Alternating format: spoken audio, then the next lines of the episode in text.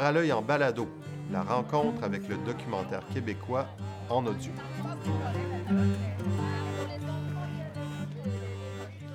Bonjour, bienvenue à Paralœil en balado. Je m'appelle euh, Jean-Philippe Catelier et je suis en compagnie de Ève Lamont. Ève, bonjour. Bonjour Jean-Philippe, merci beaucoup pour l'invitation. Ça me fait plaisir. Bienvenue, euh, re-bienvenue à Rimouski, à Paralœil. J'imagine que tu es déjà venu présenter quelques films ici. Oui, euh, plusieurs fois. Je, je, suis rendue, je suis devenue une abonnée. J'ai adoré ça à chaque fois parce que le public répond super bien. Puis c'est un beau lieu, euh, une belle salle avec un public assez allumé parce qu'il y a une belle vie euh, communautaire et culturelle à Rimouski. Puis il y, a, un goût pour le public pour le cinéma documentaire. Aussi. En salle. En effet. C'est quand même une, belle nouvelle et une belle culture à, garder. Donc, euh, ben, Eve Lamont, depuis 30 ans, réalisatrice, documentariste, scénariste, directrice photo, caméra woman. Euh, on, dit la première caméra woman au Québec. Qu'est-ce que c'est que cette histoire-là de première caméra woman au Québec? c'est pas vrai. Je ne suis pas la première. Il y en a eu d'autres avant moi, c'est clair. Non, ben, première dans le sens... Euh, parmi les premières, parce que j'ai, c'est surtout début 90 là, que j'ai euh, commencé à être très active, puis à gagner ma vie à direction photo. Il y en avait très peu dans le milieu euh, télévisuel. Il y en avait déjà en cinéma. Et, euh, mais euh, disons Mais vraiment minoritaire. Minoritaire, vous étiez oui, très peu minoritaire, c'est ça, exactement. Fait que c'est ça. Fait que donc, partout où j'ai travaillé à caméra, c'est vrai n'y en avait pas, j'étais tout seul, tu sais. Puis heureusement, ça l'a changé parce que j'avoue que c'était plutôt difficile à cause de ça. Et euh, cofondatrice euh, avec euh, ta, ta, compagne Isabelle Ailleurs de Réalisatrice Équitable. Oui, vous êtes bien informée. En fait, on est un collectif. C'est sûr que l'idée a germé à partir d'une invitation qu'on a faite à la fameuse cinéaste française Colline Serrault. Mm-hmm. qu'on avait invitée pour tout simplement discuter avec une bande de, de réalisatrices. On est une vingtaine. On parle de ça fait déjà euh, plus de 10 ans de ça, 12 ans même. Euh, 2007, 15 ans. En tout cas, bref, euh, à partir de cette rencontre-là, ben, on s'est rendu compte qu'il y avait un fossé énorme euh, entre la représentation des femmes à l'écran, ben, de, tout simplement la capacité, le financement pour les réalisatrices, leur accès à, au budget, au financement pour faire des films de fiction. Et euh, puis donc, de là, dans le fond, euh, est née euh, cette envie collective de faire changer le cours des choses. Et on c'est ça. Donc, on s'est retrouvés, plusieurs réalisatrices, à se mobiliser pour faire prendre conscience aux subventionneurs de l'écart énorme, puis de leur faire admettre ça, parce qu'à l'époque, ils ne le reconnaissaient même pas. Puis là, mm. grâce aux études, on a pu prouver effectivement que les femmes euh, touchaient euh, à peine 10 du budget euh, pour faire des films de fiction, peut-être 25 30 en documentaire, mais en fiction, c'était... Il n'y avait pas accès. Fait que, donc, on a fait beaucoup de chemin depuis ce temps-là. Nos études ont montré les faits, puis les, les bailleurs de fonds, les institutions n'ont pas, pas, pu faire autrement que d'admettre hein, ben qu'il y avait vraiment une sous-représentation, puis que c'était pas parce que les femmes n'avaient pas l'expertise ou n'étaient pas formées parce qu'elles étaient euh, en nombre équivalent euh, dans, sur les bancs d'école et euh, se retrouvaient quasi... et dans les projets déposés? Projets déposés, en déposaient moins. Mais je veux dire, sur les bancs d'école, la moitié des étudiants, c'était des femmes. Euh, qui ont des rêves, qui veulent aussi euh, faire leur place dans le milieu du cinéma. Mais oui, les femmes déposaient moins, mais parce qu'à un moment donné, quand tu es tout le temps refusé, tu déposes plus. Tu sais. Puis, en fait, c'est plus complexe que ça. C'est que les producteurs, c'est comme, pas, euh, ils savent qu'ils, s'ils déposent un projet réalisé par une femme, ils vont avoir moins de chances de le, de le financer. Euh, les, les, producteurs. Ça, devient systémique. C'est-à-dire que tout influence un peu au contexte, puis ça, ça, ça, engendre des comportements aussi. voilà. Euh, Mais les choses ont changé depuis parce que. Ben oui, là, je te dis qu'il y a des, il y a ah, des beaux films faits par des femmes euh, en fiction, notamment ah, les dernières années. C'est incroyable. Oui, oui, il y a eu des bons géants. C'est comme le momentum était là. C'est comme là, on parle beaucoup de diversité. Le momentum est là. Les choses changent. Là. Actuellement, je veux dire, euh, oui, il y a encore de la discrimination, euh, du racisme dans la société, mais dans le milieu culturel, on a fait des bons géants. Là, je veux dire, c'est un plus de venir faire partie de la diversité aujourd'hui. Ben oui. Et là, euh, ben, simplement pour nommer pour nos, auditeurs, ben, euh, parmi les, les, films qui t'ont fait connaître, euh, Squat, qui a gagné plein de prix, qui, qui moi, était le premier film que tu as fait, que j'ai vu, qui m'a marqué. Pas de pays sans paysans, L'imposture, Le commerce du sexe, Le chantier des possibles. Et là, La coop de ma mère. Euh, un film que tu que, que, avais projet de faire depuis quand même un bout de temps, je pense, de, de ce que j'ai compris, parce que j'ai entendu une entrevue qui datait de 2017 et tu le nommais déjà. C'est parce qu'il a été bien long à faire, le film. C'est ça. Euh, honnêtement, ça m'a ramené à mes débuts euh, comme cinéaste parce que j'ai réussi à le finir grâce à une campagne de socio-financement parce que j'ai pas eu de producteurs, il n'y a pas eu de télévision qui ont voulu s'impliquer euh, à l'étape de la production. Euh, puis on l'a fait euh, in extremis. Au final, grâce à une subvention du Conseil des arts, j'ai eu l'appui des deux Conseils des arts, mais ça a pris du temps. Mm. c'est pas un film sexy, c'est pas accrocheur, c'est la vie des gens qui habitent dans une coopérative. Mais oui, je tenais à le faire. Moi, je, bon, la, l'enjeu, la question du logement, pour moi, a toujours été, euh, ben en tout cas, ça a été souvent au cœur de mes films.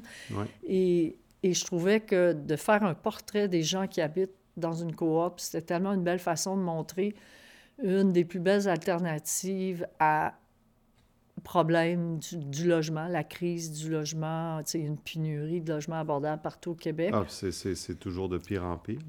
Exactement. Puis ça a l'air qu'ici, à Grimouski, vous êtes, je pense, la troisième ville la plus touchée par le manque. Euh, oui, le taux d'inoccupation est, euh, est élevé. C'est ça. Fait que donc, c'est pas bon signe pour l'accès euh, au logement. Donc, mais, mais c'est sûr que, bon, je, je, je connais. je, je m'intéresse à tout ce qui est solution, justement, à la crise du logement, qui est, dans le fond, le, le le logement social, la socialisation du, du, parc de logement privé est une réponse. Hmm. Puis le modèle coopératif autogestionnaire où les gens gèrent collectivement leur espace d'habitat, euh, pour moi, c'était porteur. J'aurais pu le faire à Montréal. Euh, j'ai eu envie, j'y ai pensé. C'est un peu un retour aux sources parce que originaire de Gatineau, et là, tu vas faire un film sur la coopérative euh, où, où habite ta mère. Oui, mais ça, en fait, un film très personnel d'emblée. C'est ça, mais je l'avais pas... Euh, c'était pas planifié dans le sens où... Euh, c'est qu'à un moment donné, je me suis rendu compte par la... que, tu sais, souvent, on veut... Moi, je, ne suis pas le genre à vouloir parler de ce qui est... Ce que je, nécessairement de ce que j'ai devant le nez. Mais quand je me suis mis à connaître beaucoup plus les, les voisins de ma mère, je dis, mon Dieu, ils sont intéressants, ces gens-là. Sont... tu sais, c'est le monde ordinaire qui habite d'une coop, mais ils sont lumineux ils, défendent les valeurs coopératives.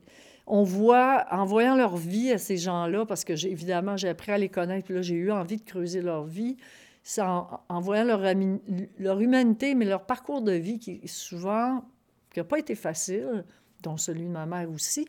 Mais tu sais, tu as des réfugiés, tu as des, des, pères monoparentales, euh, une femme qui est en, en perte d'autonomie, qui a une maladie, la sclérose en plaques, qui est rendue en fauteuil roulant. Tous ces hmm. gens-là, je veux dire, ils ont des difficultés, puis ils vivent mieux en étant dans une coop. Et là, on apprend à connaître un petit peu un morceau de chacun de leur vie. De, de, ça. Tu prends le temps quand même de chaque personne de leur donner de, ouais. Et là, de, nous les faire connaître. Puis comme je les ai trouvés intéressants, puis tu sais, moi, ma mère, c'était pas le casting pour moi, être trop comme proche de moi. Je me dis, elle aussi, elle aussi, elle, elle mérite d'être mise en valeur. Puis là, mais je la connais, sa vie. Mais là, je sais ça. Puis, tu sais, c'est pas parce que c'est ma mère que c'était évident de la filmer. Au contraire. Mais non, hein? Fait que... mais je me suis risquée à le faire. Puis, je veux dire, euh, elle, moi comme elle, tu sais, on, on n'est pas... On cherchait pas à... Cherche pas à être sous les projecteurs. Puis, je, mais... Disons ça devenait central au projet quand même. Voilà. Fait que c'est ça parce que... Euh, parce que elle est elle aussi lumineuse. Puis euh, ben même si je le voyais pas, je, je la voyais pas comme un personnage de film, elle l'est devenue. Donc euh, Rachel Goudreau pour la nommer. Gaudreau, oui. Gaudreau, pardon. Euh, on apprend qu'elle nous raconte, elle nous confie que dans sa jeunesse, elle n'était pas du tout sensible aux causes. Elle dit euh, euh, tout ce qui m'intéressait, c'était de courir les gars, puis je voulais faire de l'art et tout ça, et qu'à un moment donné, il semble y avoir eu une, une conscientisation puis une transformation. Est-ce que tu mm. peux nous, nous, le raconter un peu plus que ce qu'on l'apprend dans le film, peut-être? Oui, ben en fait, ce qu'elle aurait dû dire, qui est la vérité, c'est pas qu'elle courait après les petits garçons, c'est les petits garçons qui couraient après elle. Parce qu'il était tellement magnifique. Elle était, c'était un pétard, ma mère, vraiment. Puis évidemment, ben écoute, c'est comme bien des ados, elle voulait faire valoir euh, ses atouts. Et puis, euh, c'était une femme, euh, comment je veux dire, qui est victime de son époque. Parce qu'au Québec, pour une femme, sauf exception, bien sûr, dans, les années 50, tu étais voué. Euh, le, parcours que tu étais tracé, c'était de te marier, puis faire des enfants ou devenir religieuse. Puis hmm. elle, ben, elle était d'une famille pauvre, comme beaucoup de Québécois à l'époque. Hmm. Alors, il n'était pas question qu'elle fasse des études, euh, aller en art. Tu sais, c'est une minorité, là, c'est les gens qui venaient des classes plus favorisées. Parce qu'elle rêvait d'aller étudier en art euh, à Montréal. Elle ne voulait pas se marier, elle. Elle ne voulait pas faire des enfants, elle ne voulait pas m'avoir. Elle voulait aller étudier en art et c'était hors de question. Fait qu'elle fait partie des femmes qui ont eu les rêves brisés, les, puis les ailes coupées. Et euh, c'était pas rose pour la plupart des femmes à l'époque. Là, je... Puis disons que maman, je veux pas rentrer dans les détails, mais elle l'a pas eu facile, mais ce qui l'a aidé à déployer ses ailes, c'est qu'elle s'est construite elle-même. C'est devenu une lectrice euh, assidue. Euh, c'est un livre d'histoire sur deux pattes aujourd'hui. Elle a lu énormément. C'est une euh, amante, c'est une, c'est une fervente amante de la littérature. Elle a beaucoup de connaissances, une intellectuelle. Et elle s'est réalisée aussi en devenant rapidement, après, son, après le, début de son mariage, elle, s'est mise à, à s'impliquer dans, dans, les, on pourrait dire, dans, mouvement indépendantiste, dans le mouvement progressiste et féministe. Elle était sensible, elle est devenue sensible à ces causes-là. Y a-tu un passage ben, à, une sensibilisation ou? Ben, c'était une époque, là, elle, là, on est rendu dans les années 60. Hmm. Alors, c'est une femme qui se cultive de plus en plus, qui s'instruit, puis euh, qui accède à la culture et au savoir et qui est de son temps. Fait que tout changeait au Québec dans les ben années 60.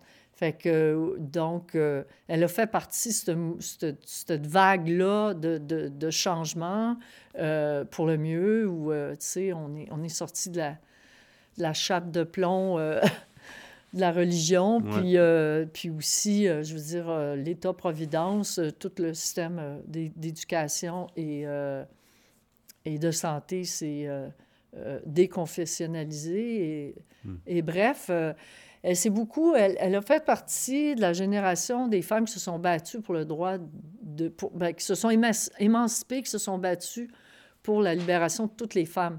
Donc, elle a mis beaucoup de choses sur, sur pied, euh, des, des centres de femmes, euh, devenue professeure de window, euh, des, maisons pour femmes victimes de violences conjugales, les premières garderies, tu sais, elle a fait partie de ça, puis, elle s'est libérée elle-même aussi.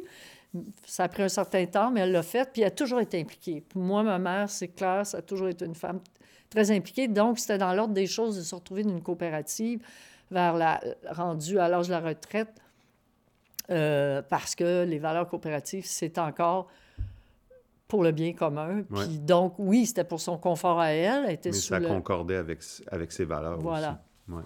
Et, est-ce que toi, tu as, baigné dans le militantisme de ta mère? Est-ce que est-ce que, ça, est-ce que ça a fait partie de, de, ce que tu es devenu aussi comme artiste, comme cinéaste, puis, puis des préoccupations qui, te, qui t'habitent depuis, euh, depuis tes premiers films? Disons, comme on dit, la, la pomme tombe jamais trop loin de l'arbre. Ben, c'est sûr, j'ai été teintée euh, par, euh, par ses convictions, par son implication. c'est sûr, quand on, a une, on voit une femme d'action devant soi, ben ça ça devient nécessairement, euh, sans qu'on le veuille, ça devient quelque part un modèle, quoique on n'a pas fait, on n'a pas nécessairement fait les mêmes choses, puis on n'est pas nécessairement d'accord sur tout, mais, c'est sûr, sûr que sur le féminisme, euh, on est vraiment sur la même longueur d'onde. Je l'admire beaucoup d'ailleurs pour tout le combat qu'elle a mené. Bien, toutes les femmes qui ont été nos prédécesseurs, je, je les admire, mais j'ai vu aussi comment elle a souffert du patriarcat, puis comment ce qu'elle a vécu, comme qu'elle a réussi à s'en libérer, puis euh, et elle a toujours été une femme de conviction euh, euh, authentique, puis vraiment à la défense. c'est une défenseur hors pair du bien commun. Fait que certainement, ça m'a influencé. Hmm.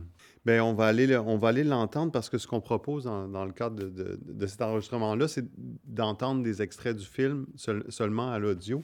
Fait qu'on va aller en entendre un premier extrait. Moi, avant d'arriver ici, j'étais dans un logis privé et j'étais constamment, constamment à la merci de mon propriétaire qui se permettait, selon la loi, lui permettait d'augmenter mon logis. Mais en même temps, les réparations, c'était selon son, ses choix à lui. Une des choses des coopératives, ça a été être plus à la merci de propriétaires privés qui, eux, c'est un investissement. Euh, ce logis-là est fait pour euh, faire des revenus, rien d'autre. Tandis que les coops, c'est pas une question de faire des revenus. Quand on a des revenus, on le réinvestit pour réparer l'entretien. ce, fameux modèle coopératif d'habitation que, que Rachel semble vraiment euh, défendre, apprécier et, croire en sa viabilité, euh, c'est quand même pas très connu, malgré qu'il y ait, je pense, 1300 euh, coopératives d'habitation au Canada qui en est une large partie, un large pourcentage au Québec, c'est quand même pas un modèle très connu dans, la population. Moi, pour avoir habité dans une coop, on, me disait, oui, mais c'est qui le proprio? Il n'arrivait pas à comprendre. C'était qui la personne qui était propriétaire des lieux? En fait, oui, c'est vrai que c'est pas euh, simple à comprendre parce qu'on est quand même individuellement locataire, mais on est collectivement propriétaire. Comment ça se fait-il? Une coop, c'est une association euh, euh, de personnes qui gèrent collectivement de façon démocratique hmm. un projet commun dont le principal objectif, c'est de donner l'accès à un logement, euh, un logement accessible à prix abordable. C'est une entreprise privée à propriété collective. C'est un peu bizarre, hein? Hmm. mais c'est ça. Puis c'est aussi une entreprise d'économie sociale qui est viable. Je vais juste faire un petit rectificatif. En fait, il y a 1300 coopératives au Québec. Ah, au Québec. Mais il y en a 2400 à travers le Canada. Et c'est là qu'on voit que la majeure partie, une grande partie des coops d'habitation se retrouvent au Québec, beaucoup plus que euh, proportionnellement à notre, euh, notre poids euh, démographique. Et il y en a énormément à Montréal. Oui, c'est concentré majoritairement à Montréal. Fait que les 1300 coopératives, euh, possède près de 30 000 logements où vivent environ 60 000 personnes. Hmm. Alors, et puis ça comprend aussi des actifs, des actifs de 1,5 milliard de dollars, puis un chiffre d'affaires annuel de plus de 200 millions de dollars. Fait que c'est pas à, disons que c'est pas si marginal, mais c'est vrai que c'est pas si connu que ça. malheureusement, il s'en fait très peu depuis euh, une vingtaine d'années. Ça en est beaucoup construit dans les années 60, 70, 90. Et euh, quand je dis construit, c'est aussi un peu comme la coop Saint-Louis, qui est la coop de ma mère. Euh, là, c'est une reprise de, de sept bâtiments, de six logements chacun, donc 42 logements au marché privé qui ont été sortis du parc de logements privés pour les socialiser. C'est le même aussi qu'on crée des coopératives. C'était souvent sais, on parlait du, temps où ma mère euh, militait beaucoup. Bien, il y avait beaucoup de jeunes. Il y avait, les jeunes s'impliquaient. Puis cette mouvance-là euh, se retrouvait à fonder des coops. Ils partaient des, des garderies, euh, ils s'impliquaient dans les mouvements sociaux, mais en plus, ils, créaient des coopératives. C'était dans l'air du temps. C'est le même modèle qui se passait à d'autres niveaux. Là. Puis là, il, y avait du financement beaucoup plus pour ça à l'époque. Puis maintenant, malheureusement, les pouvoirs publics aux, paliers provinciaux, fédéraux, euh, financent très peu la création de nouvelles coopératives, alors qu'on vit une pénurie de logements euh, abordables, une crise du logement au Québec, la hausse du prix de, l'immobilier est complètement faramineux. Et euh, donc, plus que jamais, on a besoin d'en créer d'autres. mais le, modèle coopératif, c'est aussi, puis on, le découvre dans le film, c'est un défi d'organisation et de, de, de, de, travail ensemble au niveau des personnes qui, qui gèrent les différents comités et qui gèrent la coopérative. Parce que, le, le par exemple, le, logement social, c'est pas du tout ce modèle-là. Euh, il y a vraiment une particularité. sais, oui, la prise en charge, mais là, c'est la prise en charge partagée. Ouais. Et ça, ça donne lieu à, toutes sortes de défis. Absolument. La démocratie, c'est long, mais tout le monde y gagne au final. Mm. En fait, c'est sûr, ce qui est particulier, c'est que les gens doivent gérer collectivement, ils doivent s'impliquer dans les tâches euh, pour, euh, pour la bonne marche de leur, de leur habitat. Euh, donc, ça suppose des assemblées générales, ça suppose de faire des tâches dans leur, chacun dans leur logement, comme on le voit, pas leur logement, mais leur bâtiment, comme on le voit dans le film. Mm. Il y a des comités où il faut s'impliquer. C'est sûr que c'est pas toujours facile.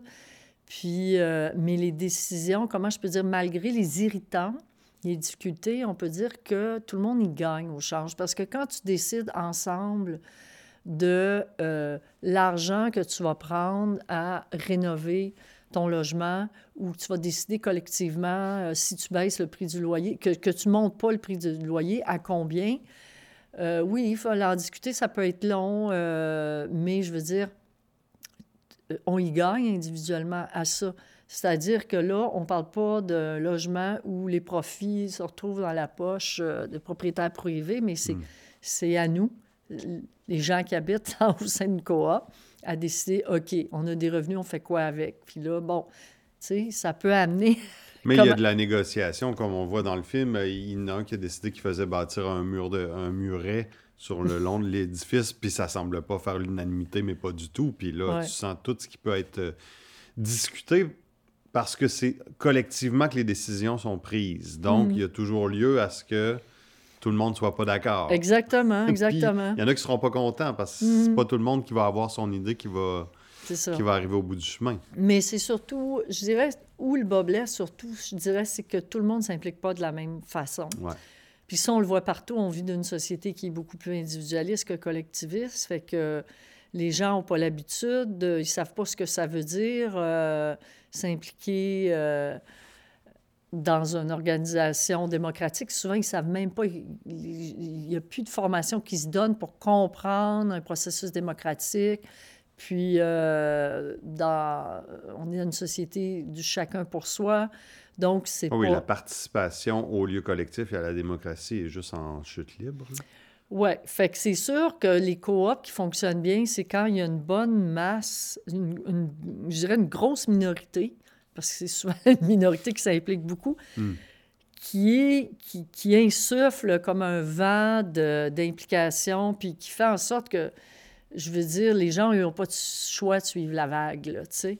Alors, euh, mais en même temps, euh, malgré, le, tu sais, je veux dire, les gens qui sont propriétaires individuellement, c'est du trouble avoir une propriété, là, tu sais.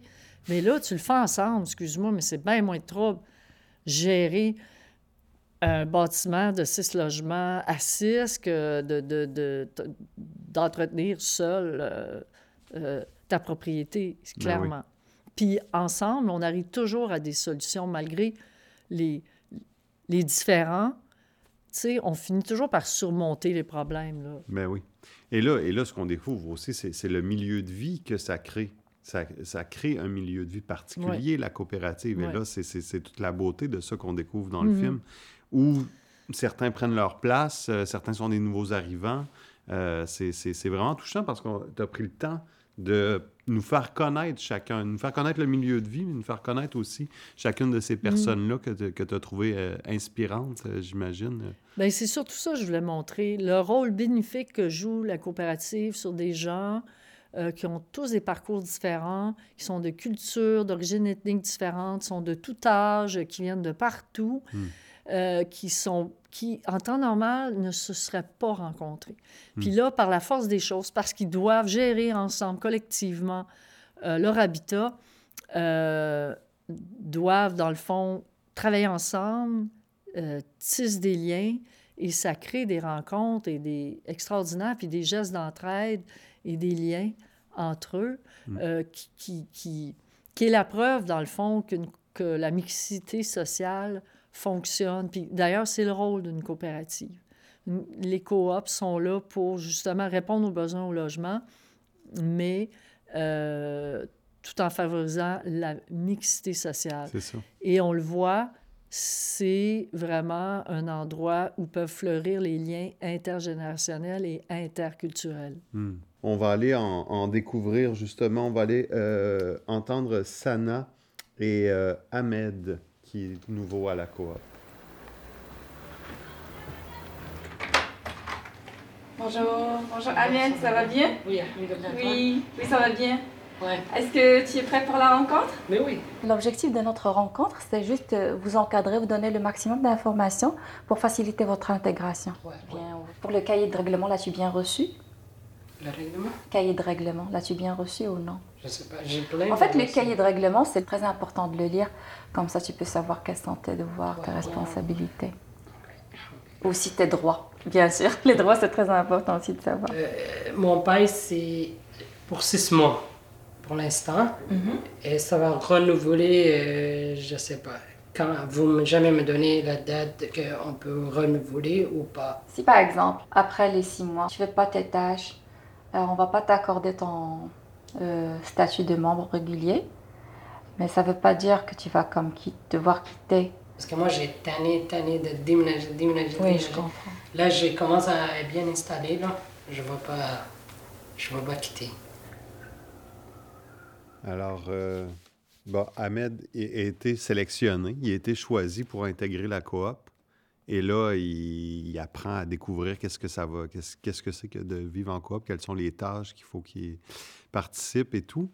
Et là, euh, on, sent aussi que pour lui, ça, serait un, beau port d'arrivage que de pouvoir euh, s'ancrer dans la coopérative. hein. Est-ce qu'il la connaît? Est-ce qu'il est là depuis un bout de temps à ce moment-là, quand on entend cet extrait-là? Il est-tu là depuis un certain temps? Eh bien, si j'ai filmé à Ahmed, c'est parce que c'était le petit dernier qui venait d'arriver. Je trouvais ça intéressant de montrer euh, comment ça se passe pour un nouveau. Ouais. Euh, mais quoi, qu- même si c'est un réfugié, euh, c'est quelqu'un qui avait qui était déjà intégré au Québec parce qu'il avait atterri à, à Sherbrooke dix ans plus tôt. Donc, il maîtrisait quand même le français. Euh, c'est un Somalien qu'on peut dire euh, assez intégré, mais nouveau, qui était nouveau à Gatineau. Et nouveau dans cette forme de logement-là, qui déjà, c'est pas évident pour un Québécois dit de souche. Imagine pour, euh, tu sais, souvent les immigrants, on le voit, le sens de l'entraide, le voisinage, euh, euh, je veux dire, ça fait partie vraiment de leur... Culturellement, ça a été très valorisé dans leur pays, mais l'organisation démocratique dans des organismes communautaires, ça, c'est un monde qu'ils ne connaissent généralement pas. Donc, c'est sûr qu'il y avait beaucoup à, à apprendre. C'est toute la structure. Hein? Nous, c'est des, des modèles très structurés, puis la, la structure, des fois, est, est même complexe à comprendre. Oui, puis euh, oui, la structure, effectivement, c'est clair, mais c'est aussi, euh, tu sais, c'est pas, euh, c'est pas le- le- l'entraîne informel. là. On est dans une organisation dans le sens qu'il faut gérer hein, euh, sept bâtiments. Puis, euh, puis aussi, on le fait de façon démocratique. Des assemblées générales, il y a bien du monde qui ne savent pas c'est quoi. sais. Fait que juste apprendre ça, c'est déjà... C'est déjà quelque chose Oui, pour absolument. plusieurs. Et là, euh, finalement, c'est ça, il- on, on sent qu'il il y a ce qu'il faut pour intégrer la coop et que c'est un bon match à quelque part. que C'est une, une belle, euh, une belle fenêtre pour lui, c'est une belle communauté qui, qui est là et qui, qui, qui a, qui a la chance euh, à Mm. mettre d'intégrer. Ben, en fait, ce qu'on... la réalité, c'est que les gens qui sont là euh, correspondent, je dirais, au profil des personnes qui ont besoin d'un logement. Mhm. Puis c'est ça, la coop, il faut qu'elle réponde à ça aussi. Des gens qui ont besoin d'un logement, un nouvel arrivant, ben, un père monoparental, un, euh, je veux dire, une personne qui est handicapée, je veux dire, euh, ils ont moins accès à un logement. En tout cas, c'est plus difficile d'avoir accès à un logement abordable, accessible. Euh, fait qu'il y a ça par définition dans la coop, de, de donner accès à des personnes qui ont, qui ont peut-être moins de chance ou en tout cas pour qui c'est plus difficile de, de, de, Absolument. de répondre à ce besoin essentiel-là qui est de se loger. Oui, ça c'est clair. Est-ce que ça en fait des meilleurs coopérants? Soyons honnêtes, pas nécessairement. Hmm. Pas nécessairement. C'est pas parce qu'on est dans le besoin qu'on va s'impliquer plus. Puis je dirais même au contraire, parce que quand on est trop mal pris, quand on en, bave trop, puis tu sais, il n'y avait pas ça dans la coop, mais prenons le, le, modèle, la femme monoparentale qui a quatre enfants, qui est immigrante, qui est pauvre, qui doit gagner sa vie, puis là, tu voudrais qu'elle s'implique autant que les autres, elle n'y arrivera pas. C'est clair, puis elle va se le faire dire par les autres, mais c'est là que une coop doit être conciliante, puis, tu sais, euh, par moment, peut-être pas tout le temps, mais laisser le temps aux gens de reprendre leur souffle, leur laisser le temps de s'intégrer, de comprendre comment ça marche. Hmm. Puis dans le cas de Mélissa et de ma mère, qui, ma mère étant une personne vieillissante, qui s'est beaucoup impliquée à la coop, mais qui, là, qui ne peut pas faire autant toutes ses tâches, bien, il y a des gens dans son bloc, puis elle le dit dans le film, qui font, euh, c'est parce qu'à tour de rôle, ils nettoient le les escaliers puis les espaces communs, bon, ben il y a des gens qui ont décidé de le faire à sa place. Puis il y a, y a un autre personnage qu'on voit dans le film qui est très lumineuse, qui, qui s'implique aussi pour le bien commun, qui est une personne qui est en fauteuil. Mélissa, pour ne pas la nommer, euh, qui est une formidable personne, euh, puis qui vient aux assemblées générales, mais elle peut pas s'impliquer autant que les autres. Fait que là, hmm. ça prend des gens pour déblayer sa rampe d'escalier, puis c'est clair que euh, il faut accepter aussi qu'il y en a qui ne pourront pas s'impliquer hmm. euh, équitablement, mais ils peuvent apporter autrement. Est-ce que ça a été un choix euh, difficile à défendre, celui de dire je vais faire le portrait de personnes qui habitent dans une coopérative? Est-ce que, est que ça a été remis en doute dans le processus de création du film? Parce que c'est très, c'est vraiment beau, c'est extraordinaire de voir comment on peut faire le portrait de, personnes comme ça qui sont dans, notre environnement immédiat et de bien le faire et, que ça prenne du sens. Mais euh, comme tu disais au début, c'est de, réussir à financer le film, tout ça. Et le sujet, il n'est pas, euh, est pas nécessairement assez glamour pour aller chercher des financements. Est-ce que, est-ce que tu t'es posé la question à un moment donné, est-ce que je passe par un autre chemin pour parler de, de la coopérative, de ce modèle-là? J'aurais pu, mais moi, c'est la force du réel qui est l'attraction principale. C'est-à-dire que, oui, je réfléchis les choses, mais en fait, je le réfléchis en cours de route. C'est-à-dire que euh, c'était clair que je voulais faire un, pour moi, je voulais pas faire un dossier sur les coops puis commencer à faire, euh, comment je peux dire, euh, documenter le mouvement coopératif au Québec, au Canada ou dans le monde ou je ne sais quoi. Ça, c'était clair dès le début. Euh, mais je voulais quand même parler de la, de la, valeur, de la force de ce, de ce modèle-là via l'humanité, la vie des gens hmm. qui, qui, vivent, qui habitent ces espaces-là. Quelle forme ça allait prendre, quelle place allaient prendre les personnages, quel personnage j'allais choisir. Euh, ça, c'était en fait, je me suis laissé porter, c'est comme un film ethnographique, là, je me suis laissé porter par la vie. Hmm des gens, ce que les gens avaient euh, à m'offrir. Et puis, ça s'est révélé très, euh, très révélateur. Ben oui. Mais c'est sûr que ça en fait un, drôle de film un peu hybride. C'est pas un dossier, c'est coop. C'est pas un film sur ma mère. Non, c'est un film sur la coop de ma mère et sur les, les personnages, les gens qui l'habitent. Point. Et leur passé, parce qu'au passage, on attrape toutes mm. sortes d'informations comme quelle situation du logement au début de, de, la ville de Hall, avec cette concentration-là dans les mains d'un propriétaire qui allait même jusqu'à vendre du, des mauvais matériaux et à ne jamais vendre le terrain, à juste louer le terrain, vendre la, la maison à, à, peu de frais. C'est tout qu'un passé quand même, on attrape des morceaux de l'histoire qui sont, qui sont ben, très intéressants. Ça, c'est la magie du réel puis du montage. Je veux dire, moi, je ne pouvais pas prédire que ma mère, allait rappeler l'histoire ouvrière de la ville de Hall, où un système féodal était quasiment maintenu en place par les grands propriétaires terriens qui étaient aussi les descendants des propriétaires de la ville, euh, les descendants de Philemon Wright, euh, qui euh, possédaient les terrains, en fait, c'est qu'ils louaient les terrains à des gens qui, qui étaient propriétaires de leur maison, mais pas propriétaires du terrain parce que c'était plus payant de faire ainsi. Ça, ça a duré jusque dans les années 30. Hein? Ça prend un décret du gouvernement du Québec pour que ça cesse.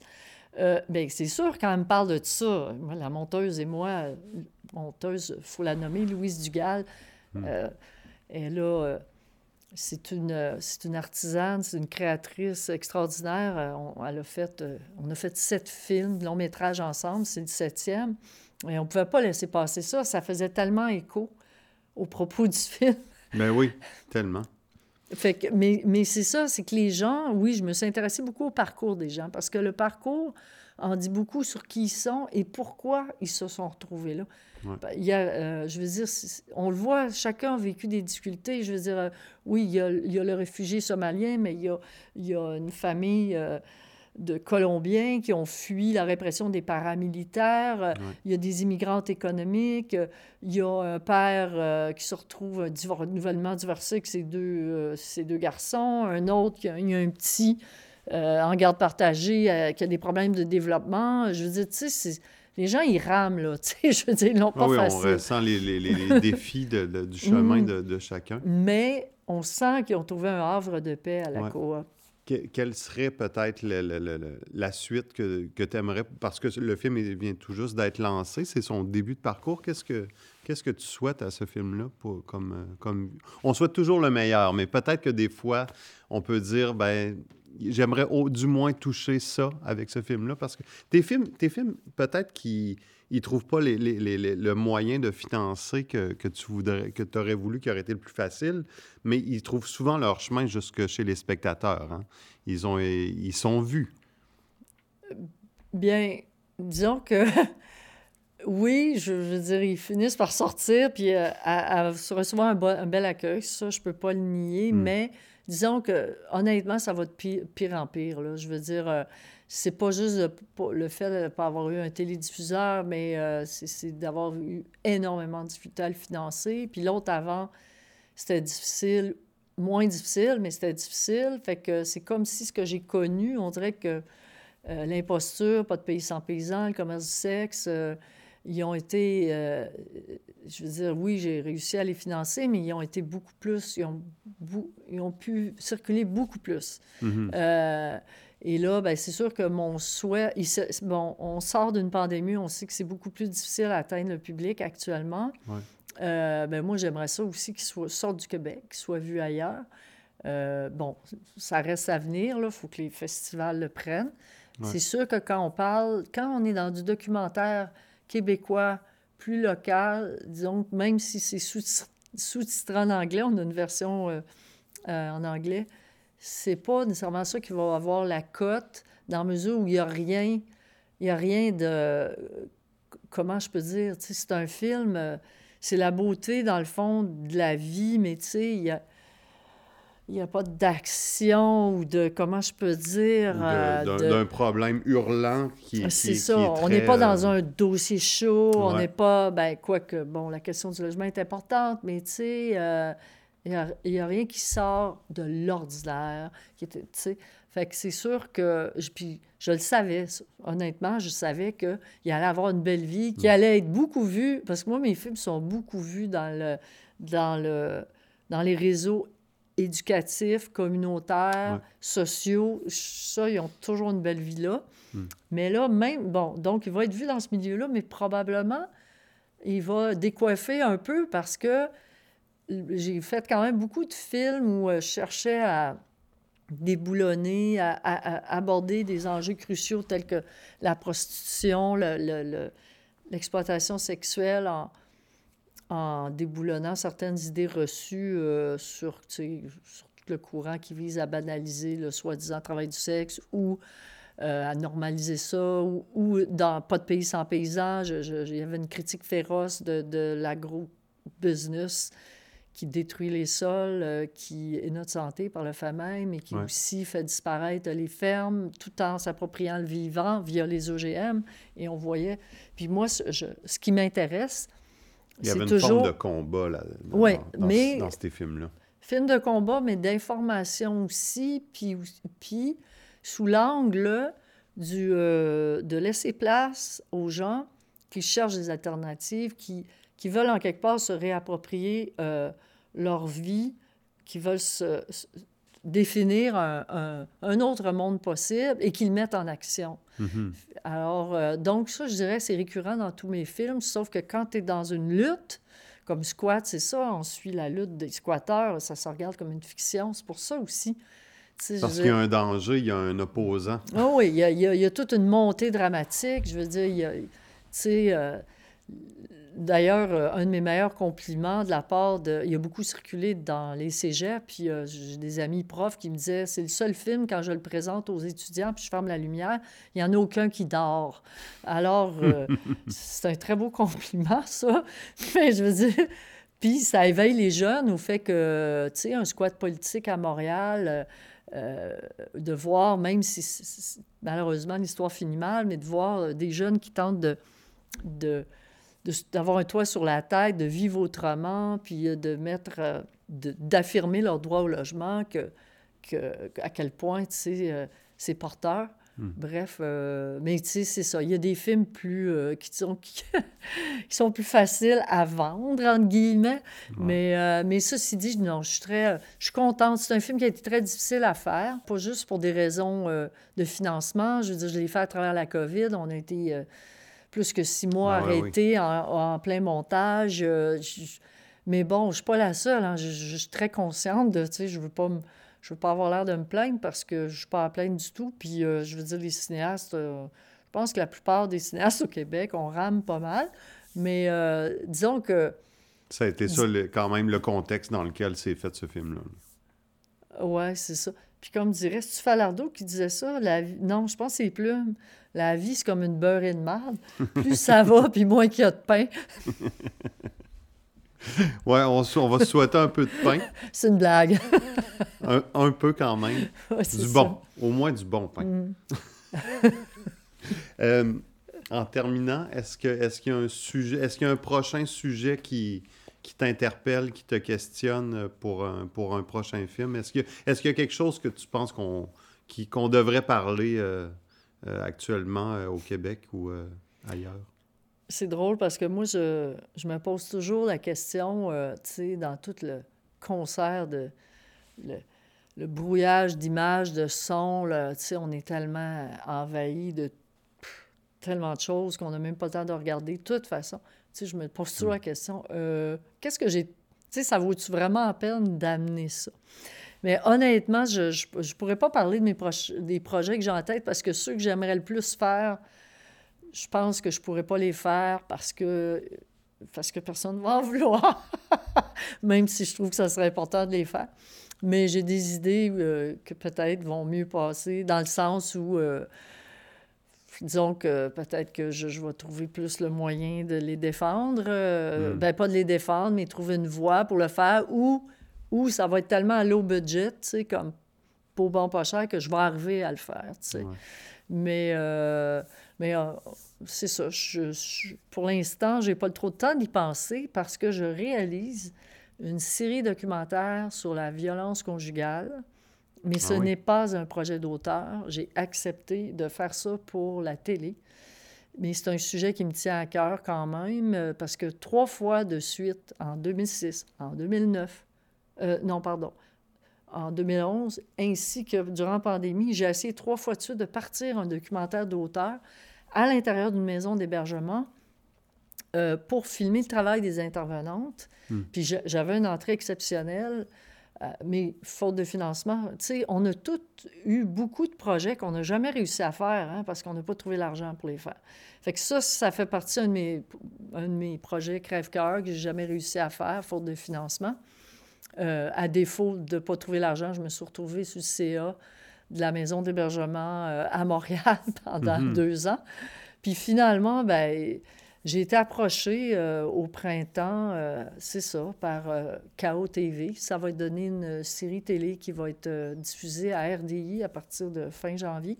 Mais l'approche me convenait tout à fait, elle était éthique, respectueuse des, gens, des enjeux de sécurité et des victimes. Et c'est ça, on filme au cœur des maisons d'hébergement. Alors, j'étais à ma place, comme on dit. Alors, alors je suis très, très, très prise par euh, cette euh, série-là.